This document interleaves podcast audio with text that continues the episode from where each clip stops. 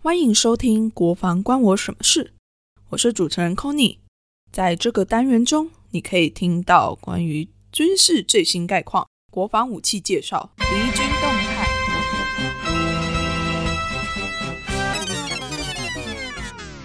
才怪！在这里，你会听到和以往军事讨论完全不同的声音和观点。如果你原本一点都没有在关心国防，这个单元会让你发现，原来国防离你那么近。如果你原本就会关心国防，也有些了解军事议题，这个单元将会让你发现，原来国防也可以这样讨论啊！好了，话不多说，就让我们一起听听看，到底国防关我什么事吧。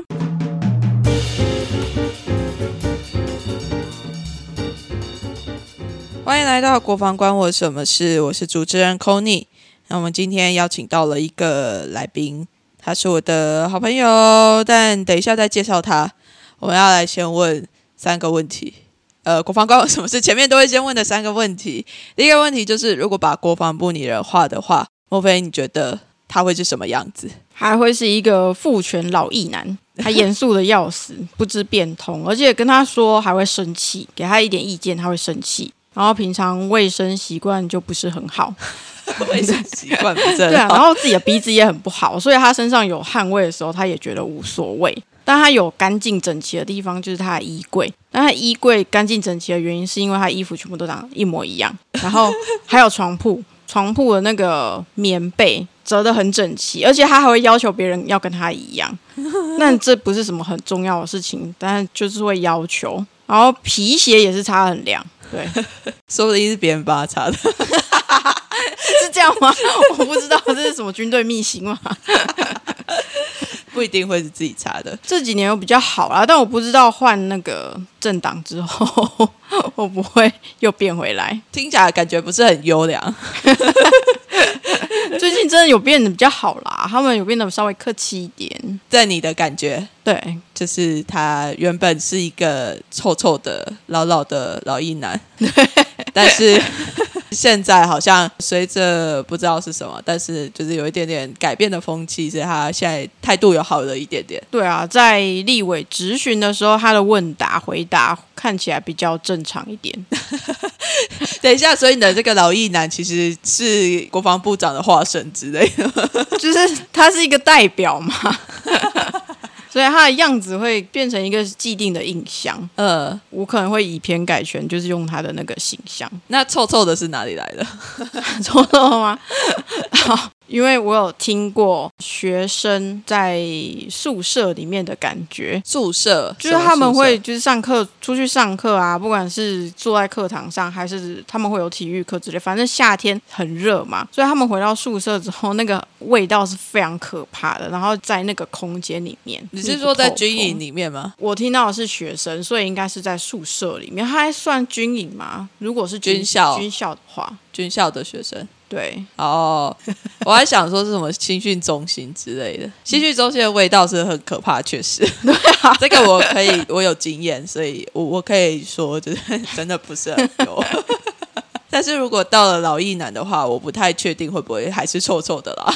哦，所以他们是不会流汗吗？啊，可能不需要去外面晒太阳了。哦，也是呢。好，那我们就来进行到下一题。你最新一则 follow 到的关于国军啊、部队啊，或者是军队的新闻是什么？这个新闻给你的感觉是什么？最近的应该是基隆那个破炮意外吧？嗯，因为对平常没有在主动搜寻国防议题的话，如果我只看媒体，像我这样。这样子的老百姓就会觉得怎么又来了？怎么三不五时国军又来出事？另外一个是再更早一点是教招第一次有女性这件事，我觉得这件事发生的太晚。因为如果之前教招都很轻松，为什么会把女性排除在外？我觉得很奇怪。所以第一个大家哭爆炸，你觉得好像国军又出事了？对。就是我们只看媒体，我们平常不会去 follow 军事的任何讯息的话，真的会被媒体带风向，好像前一阵子听到的是不好的事情，然后现在又听到不好的事情，然后接下来可能他也只会播不好的事情，好的进步的他不见得会报道。嗯，确实，他好像就是会出了一些意外之后才会去有更多的报道，有点嗜血的感觉吧？哦，有可能是跟我们乐听人平常不会真的去关注国防议题，所以他们不想报。就算有好事，他们也不愿意报。他们可能有消息来源，但是可能就是一个小时就播个五分钟，然后下一个时段他就不播了。哦，就是这个新闻没有点阅率，没有收视率，对，就 pass 掉了。对啊，可是我觉得有的时候或许也会是变成，就是国防部有时候试出来的那个所谓的好的消息，好像有点太刻意了。大内宣嘛 之类，就是会让我感觉到他的所谓的好的消息，好像都是藏在一个目的，你不知道它里面是什么，就是他有目的的感觉。好像我有的时候会这样觉得，是他讲的方式吧？我觉得有可能。我觉得他们表达能力没有很好，有点太官腔了，对，就会让人家觉得说你这到底是为了什么，所以才要讲这些东西。所以我会觉得很像老艺男啊。开始攻击，了解。那你说第二者是什么？哦，你说女性教招，就在我，就是我本人，对你本人的故事 这一块，他们早就已经排除女性很久。我觉得是之前在原本的教招的时候，可能一些比较所谓成平时期吧，他们就没有那个推力，没有那个动力去做一些改变。毕竟你知道，女性进去教招的时候，对他们来讲，好像就是各种手忙脚乱，需要调动很多的人力物力来去处理这件事情。但是对我们来讲，说真的，我们女性进去的时候，好像也没有真的需要差那么多。因为我们都已经在部队待过那么多时间了，怎么可能不知道部队到底怎么运作？对啊，而且你平常就有女性在里面服役的话，需要准备什么东西，你自己早就应该知道了，怎么会拖这么久？对啊，但是现在至少有开始了啦。而且我们受的训练也都跟男生一样啊，我们也没有额外的什么不需要受到的训练，其实都是一样的啊。你用的教官，你用的师资，如果都是一样的话，我们也没差。反正我们在部队里面就是受这样子的训练啊。对啊，你们就是在如果要听课，就是看影片或坐在一起同一个空间而已嘛。对啊，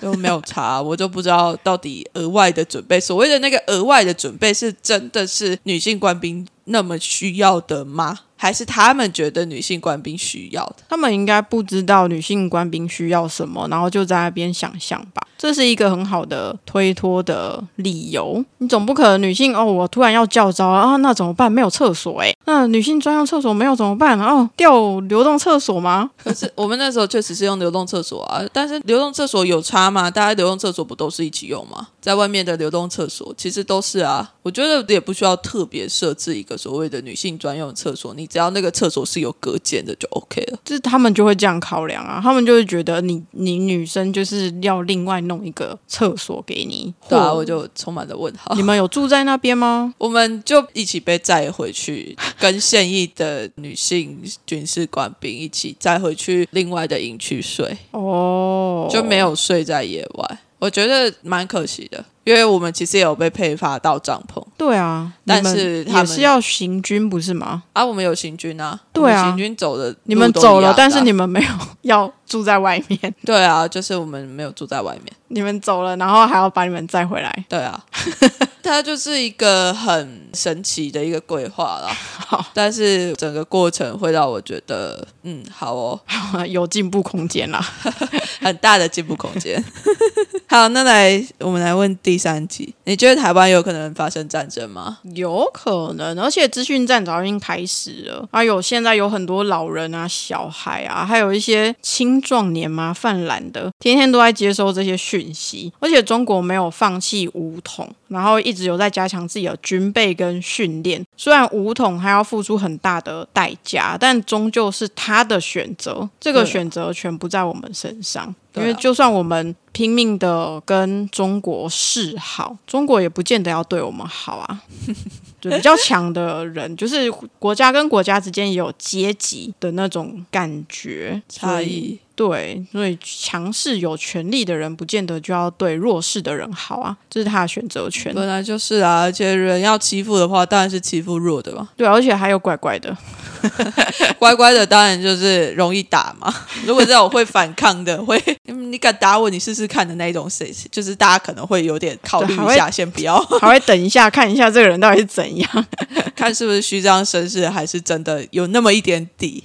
所以我觉得确实还是战争是有可能会发生的啦，这个我觉得是不会去否定它，甚至就会觉得它已经发生了。资讯战吧，现在就是走资讯战，然后还有一些深入对认识，它有一些深入台湾民间嘛，台湾乡间第五纵队。之类的。嗯，对啊，还有在接触社区的人或者是学生吗？不少啦，就是它有点像是文化统战的一个概念嘛，它就是默默的洗你。洗你的脑，对啊，然后给你一些好处，然后再带你过去中国看看他们那边，就他一定会带你去看漂亮的好看的地方，然后你回来就会帮忙做宣传了，说那边很进步啊，那边哪里多美多好，嗯，然后去那边可能不用另外不用付钱啊。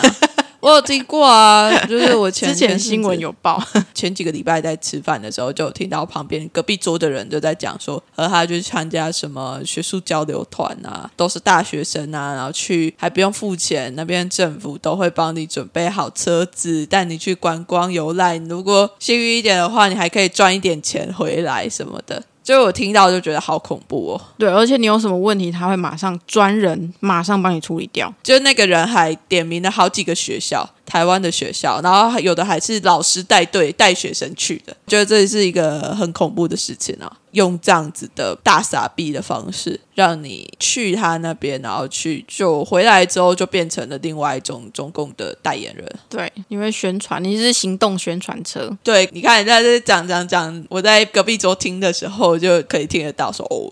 有这种东西，它还是在发生，然后还不可以去骂他，他会讲给其他另外其他的人听到。对啊，所以确实啊，战争已经在开始，而且我觉得最近比较剑拔弩张嘛，我觉得有一点点，尤其又是在总统大选前，多多少少都还是会有一点动作吧，感觉上没有，还没有那么明显呢，还没到吧。还没到关键时刻吧，毕竟现在才七月，哎，又要八月了呢。我们录音的时间点，对啊，可能接下来的，我猜是年底。吧，对，就会开始陆陆续续有一些动作，会有一些假讯息。开始满天飞，长辈图，太可怕了。我们又要再重复一次所谓的亡国感了吗？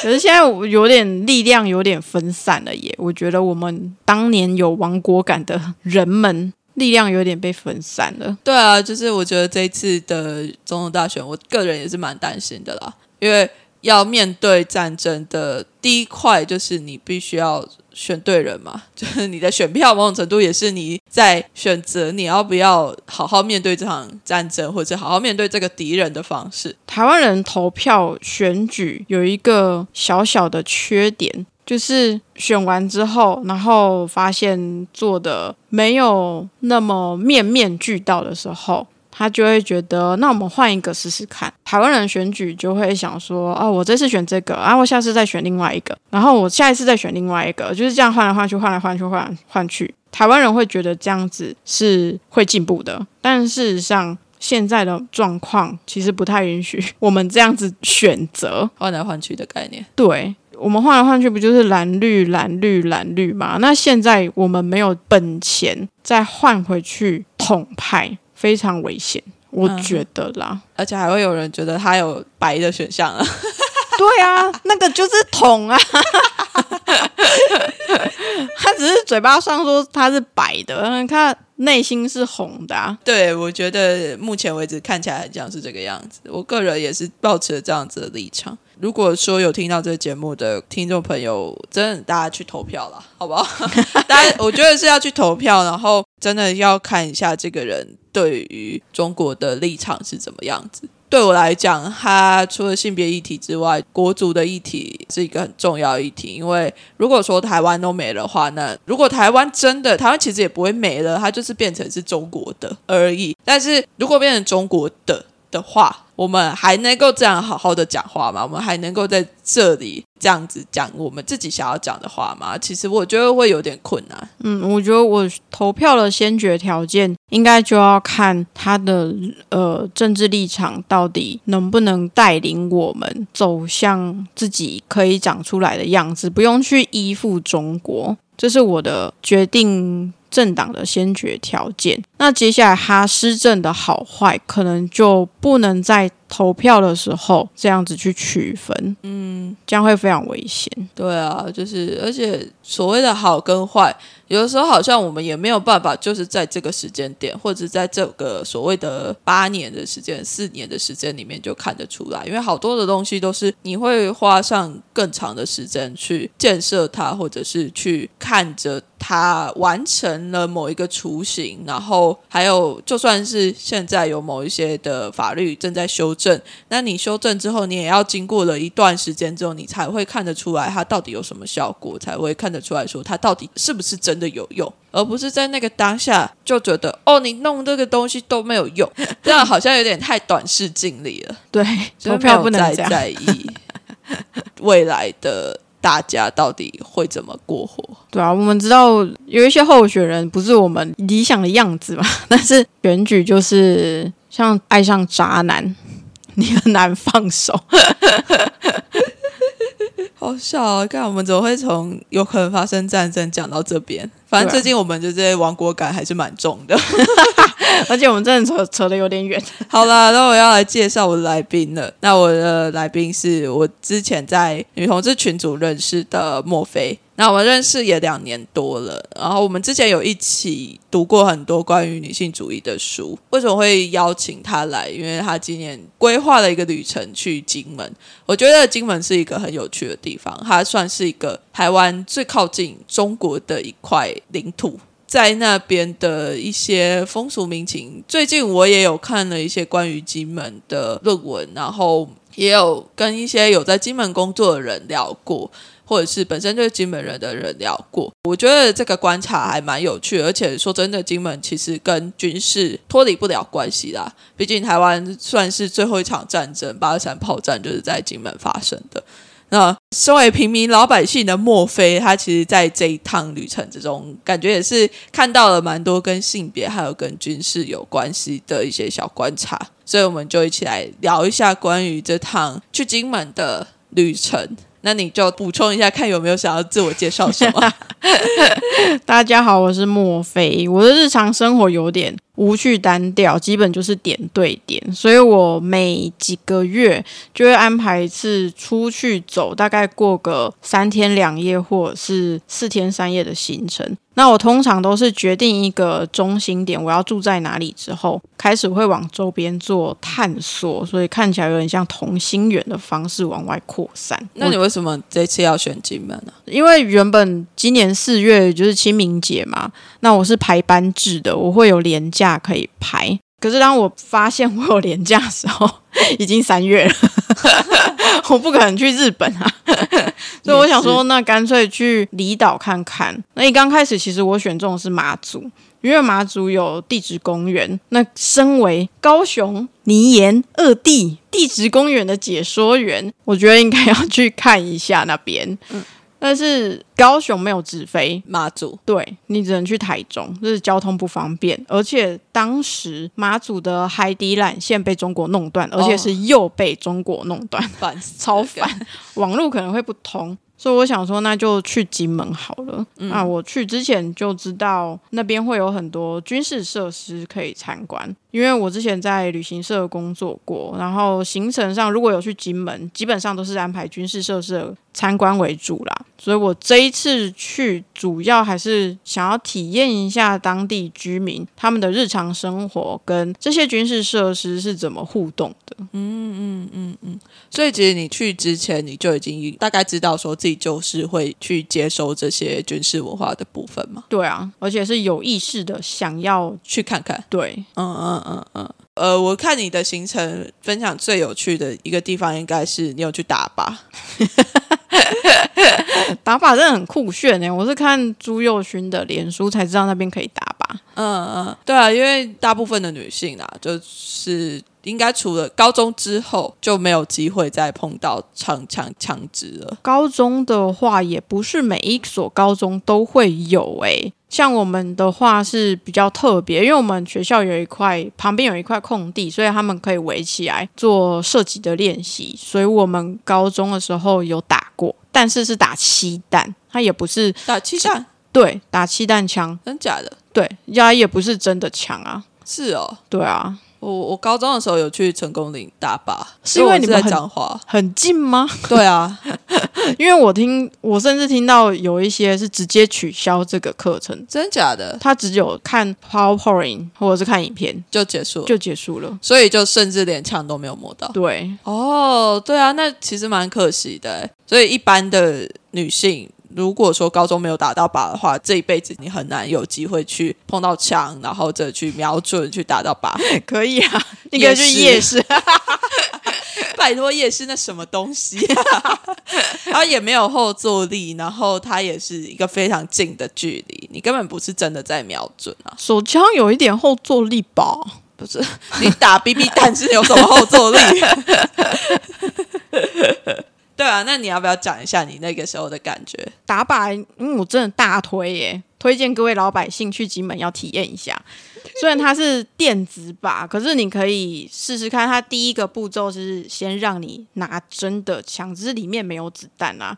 他会教你怎么瞄准，然后接下来才会带到那个靶场里面去。我有点好奇，是拿 T 九幺还是对？然后你可以感受到那个步枪的重量跟扣扳机的那个手感，其实也跟气弹枪。还有夜市真的不一样，当然还有后坐力啦，还有我在里面感受比较深刻的是战争那种氛围，有点可怕的氛围。它的流程是先会一样都会有归零射击，二十五公尺跟七十五公尺。然后最后他安排了一个巷战，巷战它是模拟古宁头战役，所以场景是金门随处可见的那种小聚落，而且它是进到室内，那个室内其实没有很大，所以它整面墙都是荧幕，然后音响它开到也是开到很大，所以音响效果非常好，很有临场感。那个场景一出现，你就要开始等。长官的指令才可以开始开枪，加上有空袭警报、飞机叭叭叭叭叭的声音，然后还有四处都有爆炸声，所以你要在这些声音里面去专注的听无线电里面长官的声音，其实非常难，就是你要很专心啦，然后那个过程会让你觉得很紧张。我真的很想大便，然后再来就是等敌军一个一个，因为他是空降，所以他们是降落伞掉下来，掉下来之后，你的旁边队友们就会开始开枪。嗯，可是那个枪声不是你旁边有而已哦，是你后面也有哦，你可以感受到四处都在开枪，因为你前面也在开枪，因为他们降落了，所以就会出现各种。惨叫声，这个时候我觉得有一点可怕。那种可怕是我突然意识到我在打瞄准的这些敌人，他是人，对，然后我的队友也是人，然后他们曾经都死在我现在踩的这片土地上，然后我现在还要开枪把他打死。我觉得有点可怕，就是那种我不得不这么做的那种感觉。然后这一切的体验只要五十块，各位老百姓，你一定要去试试看。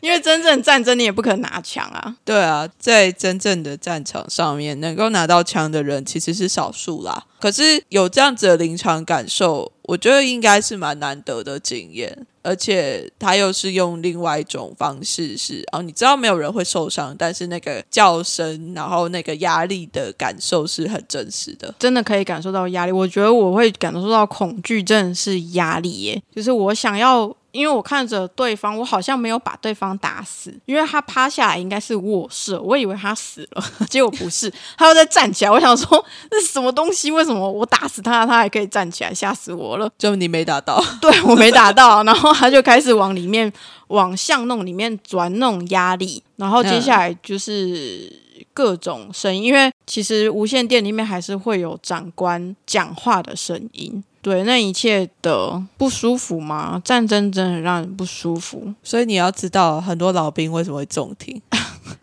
认真的，因为那些战场里面的东西都太吵了。对，然后我自己在部队里面的时候也是啊，就是我们去打靶的时候一定会戴耳塞，因为如果你不戴耳塞的话，你一枪下去就耳鸣了。甚至如果比较长期的话，你的耳朵一定会受到一些听损。我觉得我那五分钟下来应该也是差不多啦。对，哦，我出来之后有一段时间在调整自己的情绪。因为临场感太重了，所以我还在那个场景里面有一段时间是无法出来好好跟人家讲话的。嗯嗯。但我旁边的队友不知道为什么，他们可能是一家人，所以就是可以很开心的聊一下，就看心态吧。有的人可能就真的只是去玩的、去体验的。但是如果你是把这件事情认真的去做的时候，你就会发现说，哎，好多的时刻是你要去做一些抉择。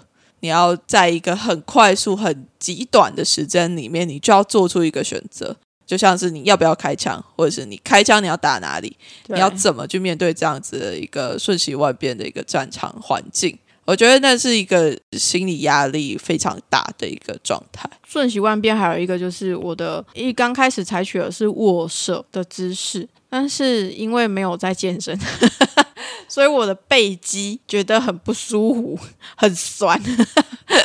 我要调整姿势变成卧射，这个时候我又要重新瞄准。那因为我对那个东西不熟悉吗？你本来是什么？趴着啊，所以会变成坐的啊。哦哦哦，对啊。然后坐着，左脚原本是靠着右脚，后来又靠着左脚，后来不顺手又靠着右脚。可是那个换脚的过程，其实我早要被打死了吧？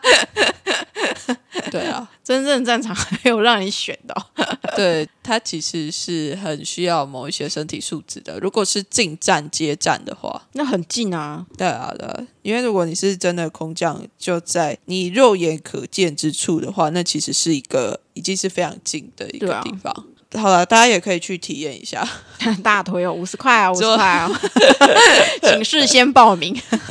对，就我觉得是一个让你真的感觉到战争是有可能那么靠近的一个。蛮实实际的感受吧，因为金门还有很多那样的聚落啊。对，你要进到那个后林靶场之前，你就是要进入这样子的聚落。所以其实你也在这个过程之中看了蛮多的军事遗迹的。哎，我好像只逛了勇士堡、地雷馆跟聚光楼。那你自己逛这些军事遗迹的感受是什么？我觉得他们维护的很好，哎，他们古迹也是哦。他们维护的状况还不错。你逛一圈之后，你会觉得他们规划的目的非常明确，就是为了观光客量身打造。保存这件事情，感觉是第二顺位。像地雷馆，它就是利用地下坑道去展示各种地雷，然后还有地雷的发展史啊，还有金门，其实在前几年才刚完成全面的除雷。所以他很着重除雷的解说。那最后面要接勇士堡那一段，有一段小体验。到勇士堡之后，你也可以看到那个时候在用的机枪啊、战车这些比较大型的武器，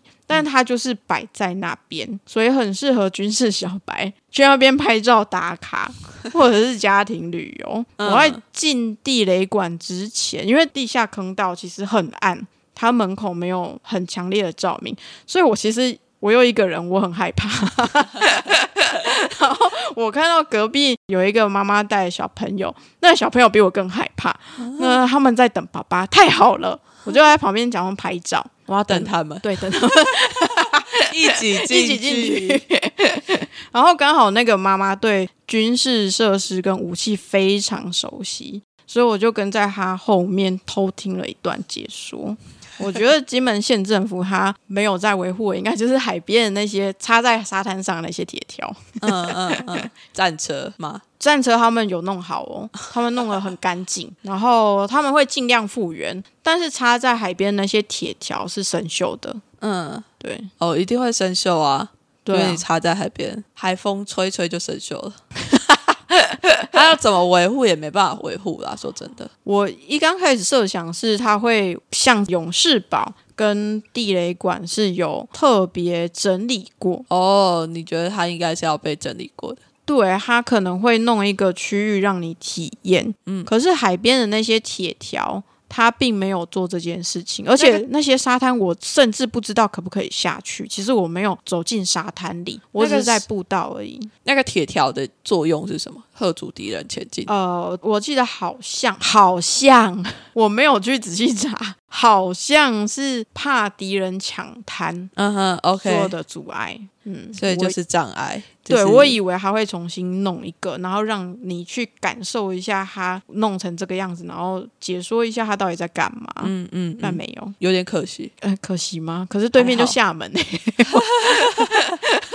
我觉得它好像有某种政治意涵，也是还是存在的。嗯，我觉得不知道算不算可惜的原因是，我不确定那样那个地方适不适合做成观光。用途，它是不是还有军事用途？可如果有的话，不管它有还是没有啦，不管它是要军事用途还是观光，它都应该要维护。嗯，不是放在那边生锈。就好像大家到后来都会没有那么在意它原本的用途是什么，然后就只是。想要赚钱的时候，他就会失去了某一些他的历史意义，或者是说他应该要被看见的样貌，就是有点被忘记的感觉。因为大家真的都是去，就是军事小白，基本上都是去拍照打卡，然后他们最喜欢坐在战车上面。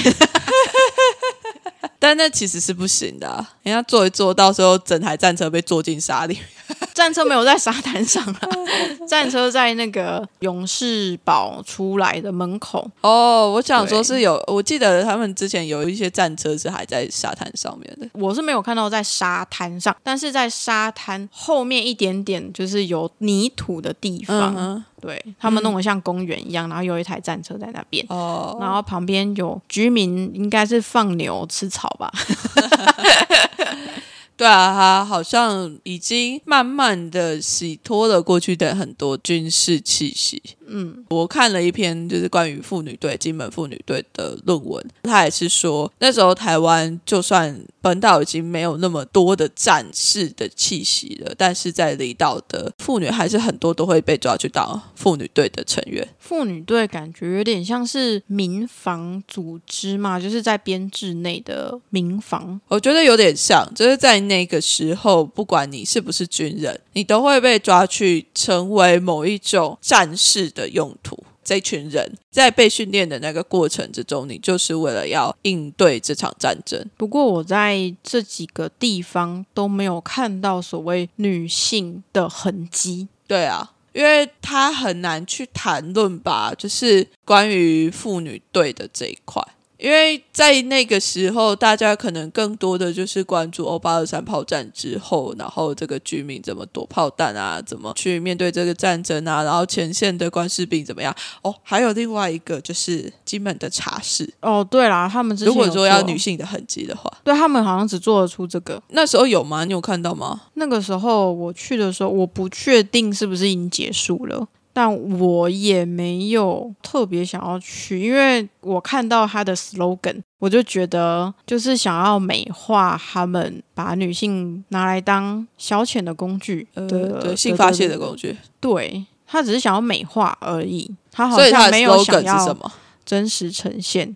其实我有点忘记了耶，但是我觉得好像也不能那么个扁平的，就觉得他们就是在性剥削这些女性。我个人会觉得啦，因为有的时候好像这些女性，因为我看那篇论文里面呢，这些女性虽然说她们被找去当妇女队，她们有的人其实是蛮开心的。因为对他们来讲，他们可以脱离家庭，他们有理由、有正当的理由可以离开那个家里面给他的束缚。你是在说妇那个妇女队吗？我在说茶室。我知道，所以 所以对于茶室的女性来讲，某种程度会不会有可能那是他们赚钱的机会？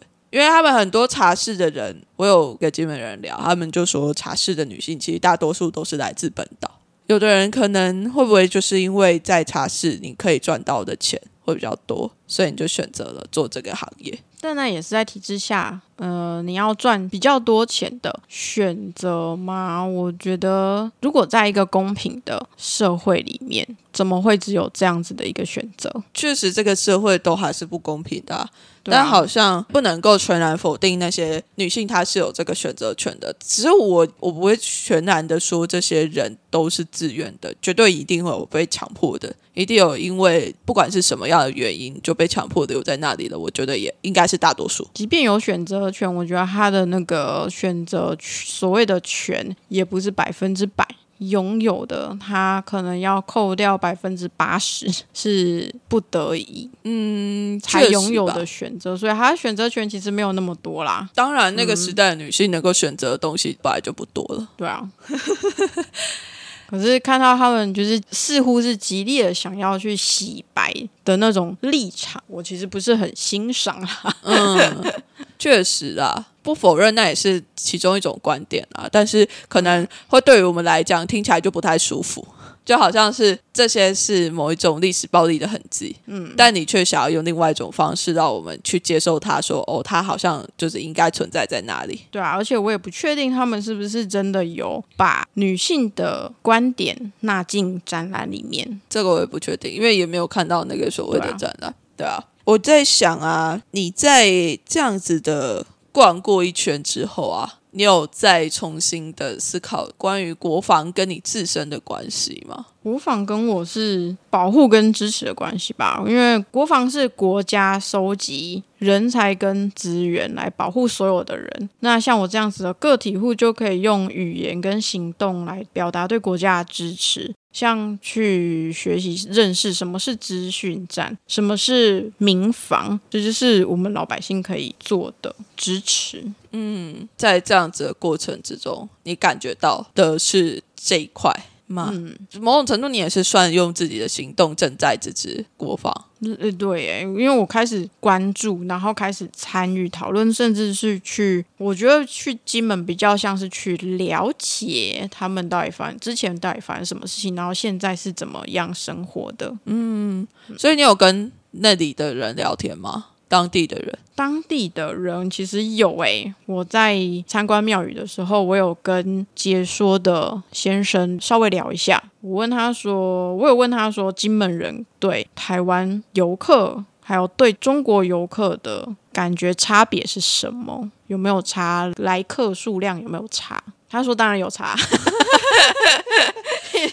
所以你在这个过程之中，你有感觉到？金门当地的一些跟台湾本岛可能比较不一样的，不管是政治倾向啊，或者是一些国族的认同文化吗？嗯，然后我觉得他们普遍，其实我还有还有偷听到一些聊天，那我会觉得他们真的跟中国的连接比较强。我先说我们台湾人的感觉，好，台湾跟部分离岛是一直以来都有不同的族群跟政权嘛，然后我们的来来去去，所以现在生活文化还有族群认同其实是很多元的。像本岛就有呃原住民认同，包括是身份证上要不要恢复族名，然后还有他们的文化复兴啊，还有传统领域的争取这些。那我们白狼也有母语复兴，比如说我们台客语。然后新住民的话，有欧美文化的跟东南亚文化，他们也都一起带进来了。义工他们也有自己的社群跟议题。那这么多不同的种族跟文化混在一起这么久了，连我们台客语都有自己发展成自己的样子了，所以我们不会轻易的把自己跟中国画上等号。那金门的话，它其实很早就在中国历代政权统治范围之内嘛，所以他们的族群跟政治流动相对比较小。那因为国共内战的关系，所以国民党在那边扎根扎很深。所以你也知道，共产党是国民党分裂出来的嘛，基本上他们的国家跟族群认同是一样的啊。然后加上现在，就是我跟那个先生聊过，其实现在小三通非常方便，而且又很便宜。金门到厦门单程的船票只要五百块台币，可是我从高雄飞到金门单程机票要两千多，那你这样子来客数量跟来的频率就会差很多。所以金门跟中国一般人之间的连结一定会比较深。然后他们的军事文化，其实，在金门开发军事观光景点的时候，很早就主打军事，就他们很清楚自己的定位。那，所以早期的店家就会沿着这些景点开始发展。像举光楼周边就有一些摊位，有有我记得有些还蛮有名的。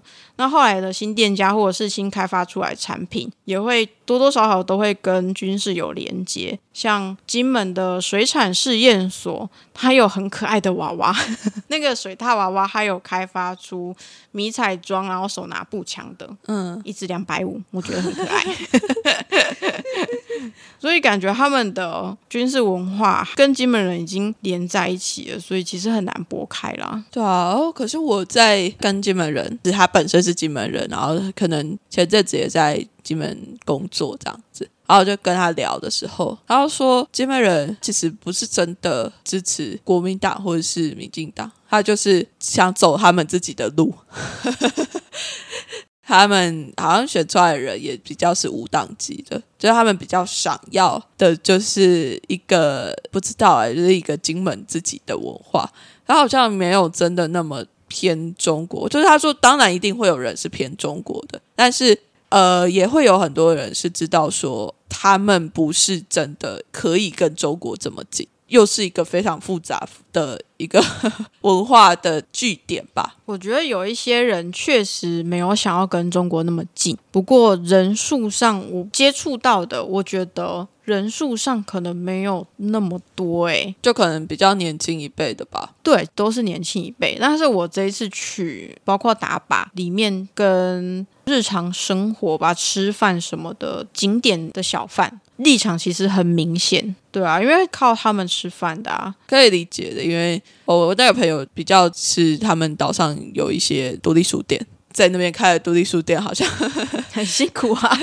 我有去，哎，我去的时候好像是平常日，所以那个时候我有看到除了我以外，只有一个一个客人，而且是他们认识的人。确实有表现出他们的焦虑啦。嗯嗯，对，说真的，就是在一个非常特殊的地理位置上面，在这样一个特殊的文化里面，有的时候就会觉得说，就是我们也认同金门也是台湾的，或者是离岛们都是台湾的一块。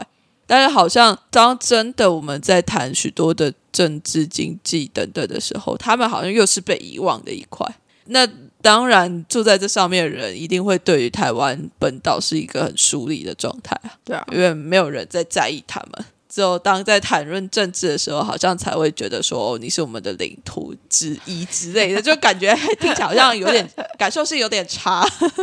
对啊，那我觉得我另外想要聊的是啊，你觉得在看了这么多的军事文化之后，自己跟国防之间的连接有加深吗？一点点，一点点，没有太多，一点点，主要还是情境式的体验让我比较有感觉啊。嗯，像模拟射击就很有感觉嘛。然后还有地雷管的后面有一段那个体体验嘛，它其实只有几公尺而已，然后它把地道灯光弄得很闪烁，很，它是在模拟炮弹爆炸的时候的闪光。然后还有，他放了很多颗喇叭，而且喇叭都开到最大声，又在狭窄的地道里面，所以炮声大到你耳朵会痛的那一种。然后地上，他们地上铺满碎石头，可是那个石头还蛮大颗的哦，如果你没有走好，真的会滑倒，滑倒很可怕哦，因为石头底下有埋地雷，然后你就要小心的通过那一段，你要仔细的看地雷，你要去闪它。我在这一段之前不是跟着。一家人嘛，那个妹妹 又吓到无法前进，所以我有绕到前面去，我先走走走看。然后我在那个过程当中是真的需要一直注意自己的脚步，可是会被炮声吓到，因为炮声是打一下之后，你不知道它什么时候会再出现，然后出现的离你的远还是近。这一段路有让我觉得。地雷跟战争让人很不舒服，而且很紧张。嗯啊，另外一个是海滩，就是我刚刚讲的那个插了很多 铁条的铁条。老实说，我觉得没有很观光客的那种开心感。我看到反而会很紧张，嗯，因为那个铁条看起来很有氛围，肃杀嘛，对，有一个杀气的感觉，就是它很严肃，它不是让你观，不是观光的所在，也有可能是因为那边都没人啊。然后只有我这种无聊的人 会去那边看海边，然后那个整个海滩它其实真的有点荒废感，因为那个除了那个铁条生锈之外啊，旁边的岩石也会受到一些影响，哎，对，那岩石颜色有点铁锈的颜色，嗯嗯嗯嗯。就整个场景其实是一个，也会让你感觉很有压力的感受。对，那那这种压力会让我觉得国家真的需要有一定的武力，你才能跟人家谈国防安全，不然就是直接被金门踏户了。对啊，也不是一下子说哦，我不讨打，我不讨打，人家就不会打你啊。嗯，好，那我来问最后一题，就大家都很爱问的，你支持女性大义务役吗？支持啊，只是这个呃，我接下来要说的那个内容，可能跟用词可能会跟国军有点不太一样。然后我支持的原因是因为，其实我们每一个人都有擅长跟不擅长的事情嘛。那我们在分配工作的时候，本来就不是看性别啊，是看你擅长什么跟不擅长什么嘛。那对我们来说，军队跟军事议题，它其实很迫切。毕竟我们左边邻居就不是很友善，而且他又自认为对我们有控制权。然后现在又用资讯站来攻击我们，而且还不止资讯站，他还吸收退伍的将士，然后还接触现役国军来吸收国防资讯。所以其实我们全民都要有国防意识。我觉得要先把这个国防意识培养起来，我们再来谈兵役问题。就比较不会在到底性别要怎样在这边纠结，确实，对啊，你会先认识国防国家防卫需要哪些资源人才嘛？那你就会去思考，那你到底适合待在哪一个位置？这个时候，你就可以试性选填你的志愿。那我们都会有一个通识训练，就是大家都需要学会的东西，然后接下来再下部队。我觉得这样会比较好。确实，台湾的兵役制度还有蛮多需要去改变的地方了。那我觉得这也好像也需要更多人一起来关心、关注这件事情，它才有可能真的去转变。因为光靠国防部自己本身，他根本就不会动啊。那不动啦，他就是基本上就是现在的那个政党说要怎样怎样怎样，他才会稍微，或者是人民说要怎样，他才会稍微去调整自己的步调，从外部才能够推进一些东西。对我个人也是这么觉得，因为你就算是底下的官兵说一些什么，可能他们需要一些什么，但是军队其实不太会由里面开始做一些转变了。那。非常谢谢莫菲来分享这么多的经验，我也刚好趁节目这边来跟大家宣传一下，我自己创了一个“国防关我什么事”的讨论社群。我想这也是我自己想要做的其中一件事吧，就是让大家能够有一个更友善的空间去做讨论，去聊国防这件事嘛。因为我觉得现在的许多国防议题的讨论区。我个人觉得没有那么友善啊，不友善啊！像我这种只去过金门，而且金门只有几个地点而已，哦两三个地点，应该会被攻击吧？你连宅山坑道都没去，讲什么？就会觉得你好像不够资格去说一些什么。我觉得国防议题其实是不能够排除掉任何一个人啊，因为当你在谈国防议题的时候。它不是只有代表的军队，不是只有代表的军事军武这些东西。说真的，军事军武它只是国防一体之中的其中一块，或者它是一一块蛮大的部分。但是在那之后，更多的事情是你要有很多的后援，你要有很多的精神上的支持，或者是说，不管是食衣住行，其实你都需要有相对应的配套来支持国防这件事。所以说。我觉得国防官为什么事一直都是想要利用这样子的方式来激起大家的国防讨论。那如果说大家有想要加入这个社群的话，就欢迎直接私讯为叛逆女孩。那我也会把你加入这个社群。那在加入社群的时候，再麻烦帮我回答一下你的问题。因为目前这个社群的话，主要就还是开放给没有当过兵的，或者是你是女性，但是有当过兵也没有关系。主要就是希望能够借由这样子的方式来建立起一个。大家比较可以说话的一个地方吧。虽然说我最近在观察的时候，也会发现说，其实这样子的组成，大家好像比较难去讨论，就大家其实也没有那个动能去做讨论。好像也不知道怎么讨论，不知道怎么讨论，而且抛出一个议题之后可以接话的，真的就是当过兵的人。